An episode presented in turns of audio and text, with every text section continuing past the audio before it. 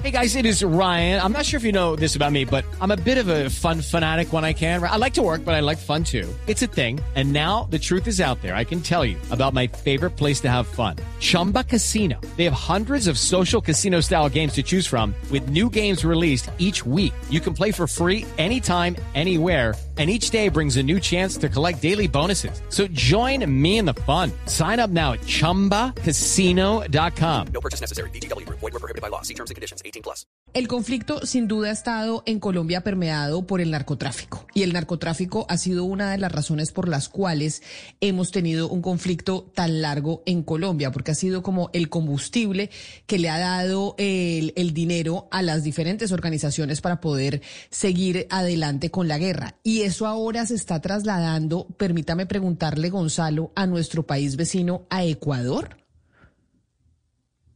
Está viviendo Ecuador sobre todo en tres regiones, Guayas, Manabí y Esmeraldas. Es un verdadero infierno.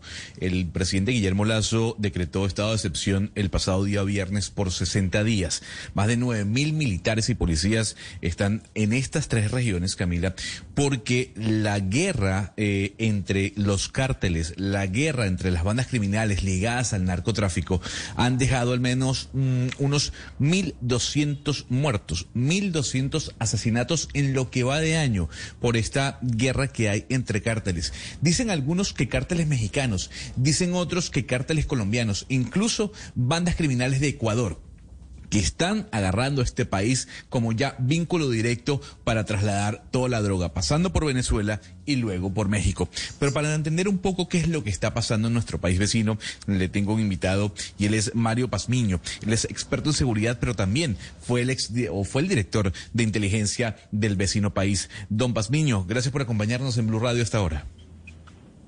Muy buenos días, eh, gracias por la invitación, un placer siempre poder conversar con ustedes. Don Mario, ¿esta guerra entre cárteles, entre bandas, está adjudicada a qué? ¿O a quiénes? ¿A los cárteles mexicanos que hacen presencia en Ecuador?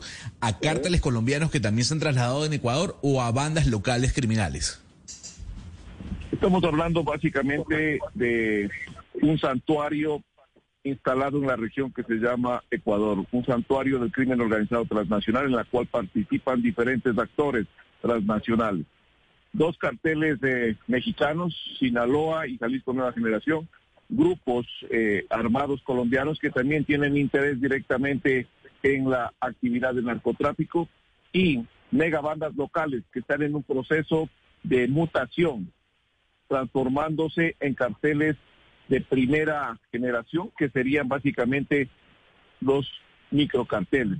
En ese proceso es en el que nos encontramos al momento en territorio ecuatoriano, en donde los niveles de violencia e inseguridad siguen creciendo, debido a que cada uno de estos microcarteles o megabandas, como se las denomina acá en el país, pues han ido posicionándose de diferentes espacios territoriales, especialmente en las provincias de entrada y de salida de la droga. Entrada, la provincia que está vecina con el departamento de Nariño, la provincia de Esmeraldas, de salida también provincia de Esmeraldas, provincia de Manarí, es una provincia de salida de la droga, por donde sale el 35% de la droga que ingresa desde Colombia, el 52% por otra provincia de salida, que es la provincia de Guayas, por el puerto de Guayaquil, considerado la principal plataforma eh, internacional de distribución de narcóticos en el Pacífico, y el puerto Bolívar, que es una provincia en la provincia del Oro, que es de entrada y de salida de droga. A esto tenemos adicional una provincia que es lo que se denomina provincia bisagra, que fracciona todo este tráfico de los dos corredores, del del Pacífico y el corredor amazónico, y que redistribuye a los diferentes puertos y aeropuertos. Recordemos que por la frontera colombo-ecuatoriana pasa el 37.5% de la producción cocalera de Colombia. Esto quiere decir aproximadamente 700 toneladas. Señor Pazmiño, permítame le pregunto un poco porque es que al usted eh, hablar sobre estas, estas eh, bandas de microtráfico, pues también en Ecuador se nota un fenómeno muy curioso y es la violencia dentro de las cárceles. Es decir, en este año, en febrero, si no estoy mal, 350 personas murieron por violencia, por eh, actos violentos dentro de las cárceles en Ecuador. Y eso, usted me corrige, tiene un vínculo también con la violencia que estamos viendo en las calles del país. ¿Usted me podría explicar cuál es ese vínculo exactamente? ¿Cómo se relacionan este tipo de violencias en las calles de Ecuador con la que pasa dentro de las cárceles? ¿Cómo no? Eh, la mayoría de megabandas que están operando en los centros carcelarios y que están eh, indirectamente relacionados con los carteles mexicanos, estas personas o estos privados de libertad que tienen un porcentaje aproximadamente de un eh, de 40 mil personas detenidas, de las cuales el 47% están vinculadas con el tema del narcotráfico y de las megabandas, esas personas no solo tienen su bastión en el sector carcelario, sino más bien se ha transformado esto como un proceso mediante el cual desde las cárceles se irradia hacia las urbes y hacia los territorios eh, de las diferentes ciudades, en donde se dan verdaderas batallas por el control del espacio territorial. En ese caso, por dos razones. El uno, por la situación de microtráfico y el segundo, por los corredores que van hacia los puertos, principalmente en el litoral ecuatoriano, que están encargados de la salida de la droga y contaminación de carga hacia el exterior. Entonces hay una relación muy directa.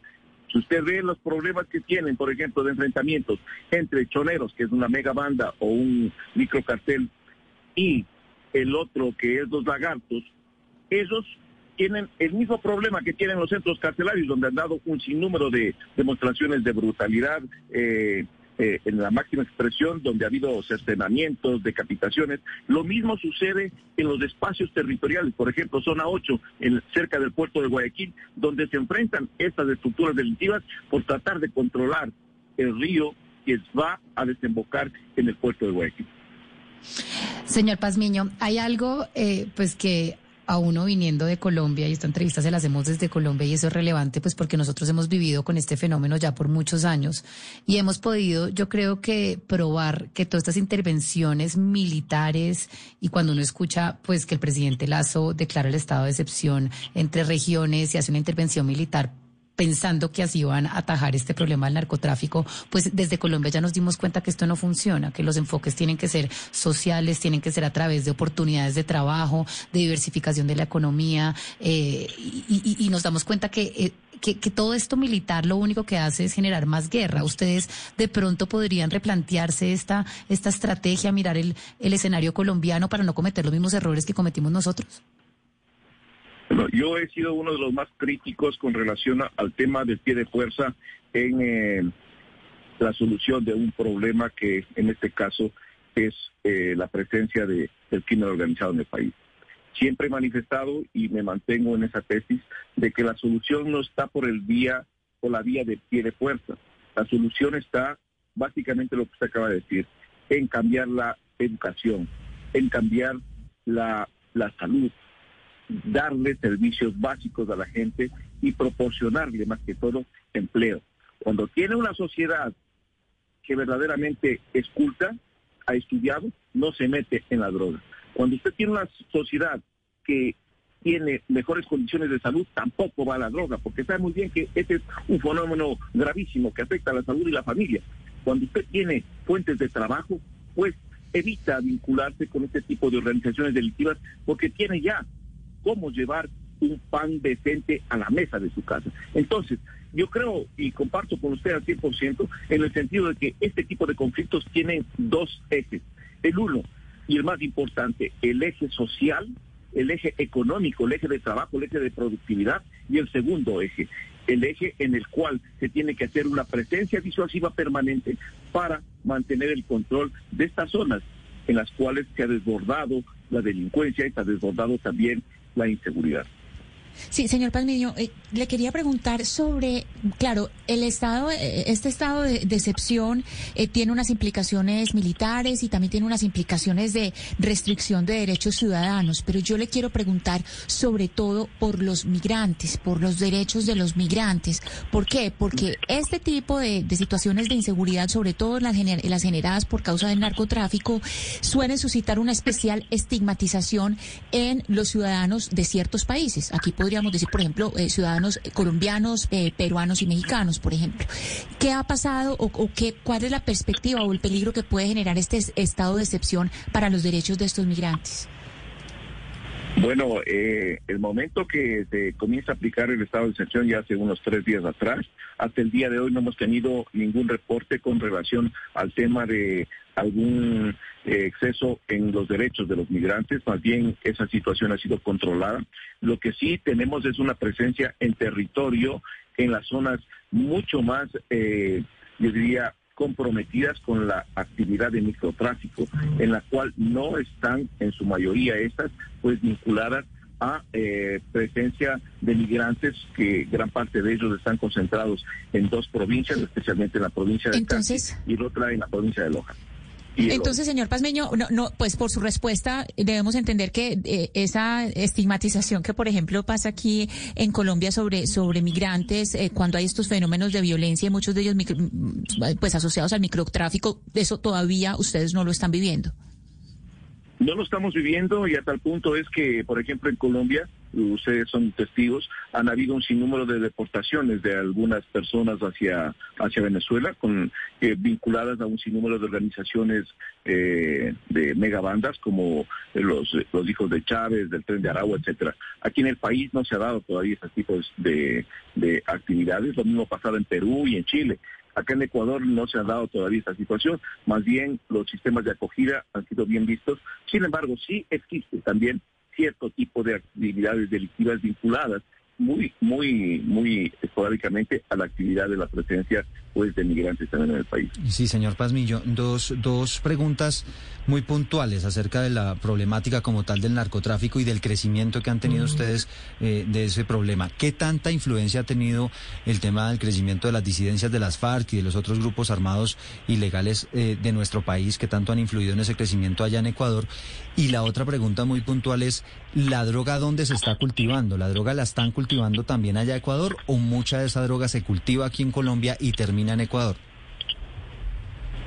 Gracias por la pregunta. La primera, con relación a las disidencias, hay que indicar que hay una penetración permanente de eh, parte de esas disidencias, Oliver Sinisterra, que es la una que ha comenzado desde algún tiempo atrás a penetrar en la provincia de Esmeraldas, en la provincia de Carchi, Imbabura y también Sucumbíos. Otra que es las guerrillas unidas del Pacífico, también que tienen una incidencia bastante fuerte en, las, eh, en la faja fronteriza, el Ejército de Liberación Nacional, la segunda marquetaria, parte de algunas estructuras eh, residuales de, de, las FARC.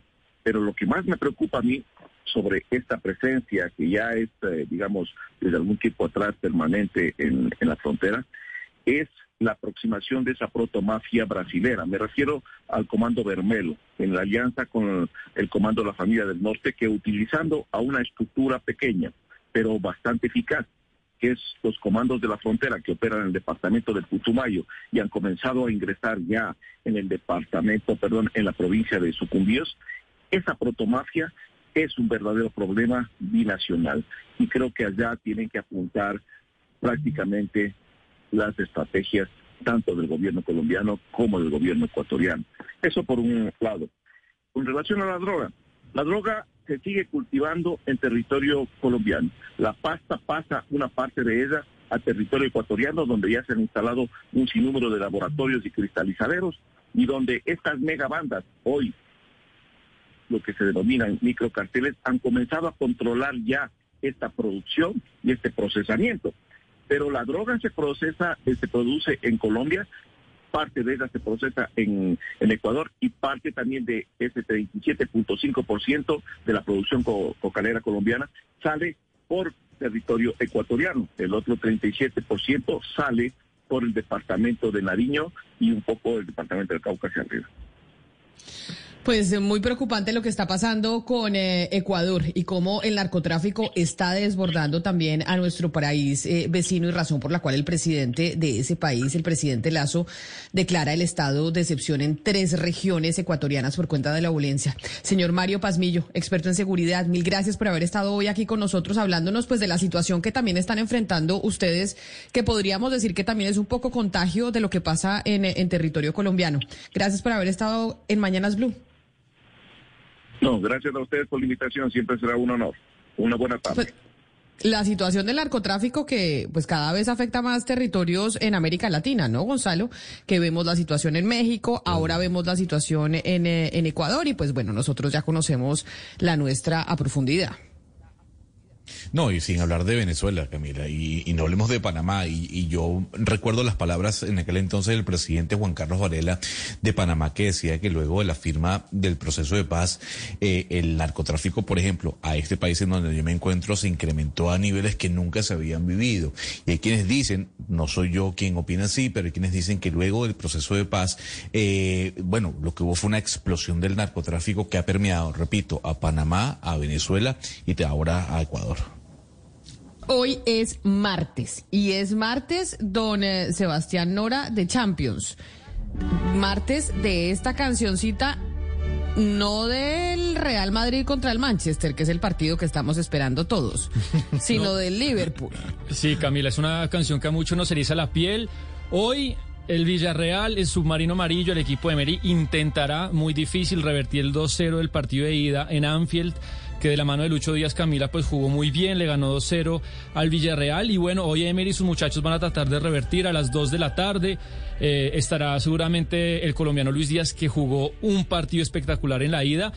Mucho comentamos acá el tema de las casas de apuestas. Vea cómo será el favoritismo del Liverpool, que se está pagando más o menos. Una victoria al Villarreal, 4.5 libras, eh, Mariana. El empate, 4 libras. Y la victoria del Liverpool, 1.7 libras. Entonces, es difícil, pero en la Champions hemos visto bastantes milagros. Entonces, vamos a ver si hoy a las 2 de la tarde, pues el submarino amarillo logra llegar a la final de, de la Champions League. ¿Pero usted le va a hacer fuerza al Villarreal o le va a hacer fuerza al Liverpool? Porque sí, pues yo usted, le hago fuerza Liverpool... al Villarreal. Es que pero Lucho Díaz no está en el Liverpool. Sí, está en el Liverpool, pero yo ¿Y entonces no está nuestro corazón ahí? No, yo soy colombiano, pero tampoco, yo tampoco exagero. tampoco. Es que me, me cae muy bien el submarino amarillo y muchos de los oyentes recordarán lo que sucedió hace unos años con el ingeniero Pellegrini, que llegó a la semifinal y por un penalti que falló Riquelme en el último minuto, se quedó por fuera eh, de la Champions. Entonces, pues sería, sería lindo que... O sea, que usted es los que en David contra Goliat le va a David.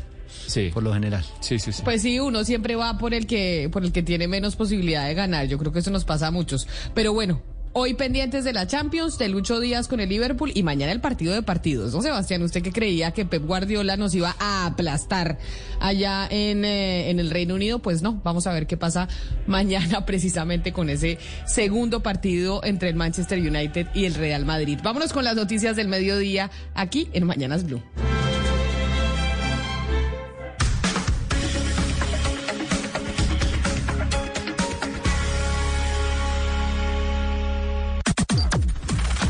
Las noticias del mediodía en Mañanas Blue. Al mediodía, como siempre, los está.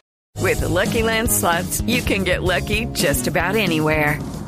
This is your captain speaking. Uh, we've got clear runway and the weather's fine, but we're just going to circle up here a while and uh, get lucky. No, no, nothing like that. It's just these cash prizes add up quick. So I suggest you sit back, keep your tray table upright, and start getting lucky. Play for free at LuckyLandSlots.com. Are you feeling lucky? No purchase necessary. Void where prohibited by law. 18 plus terms and conditions apply. See website for details.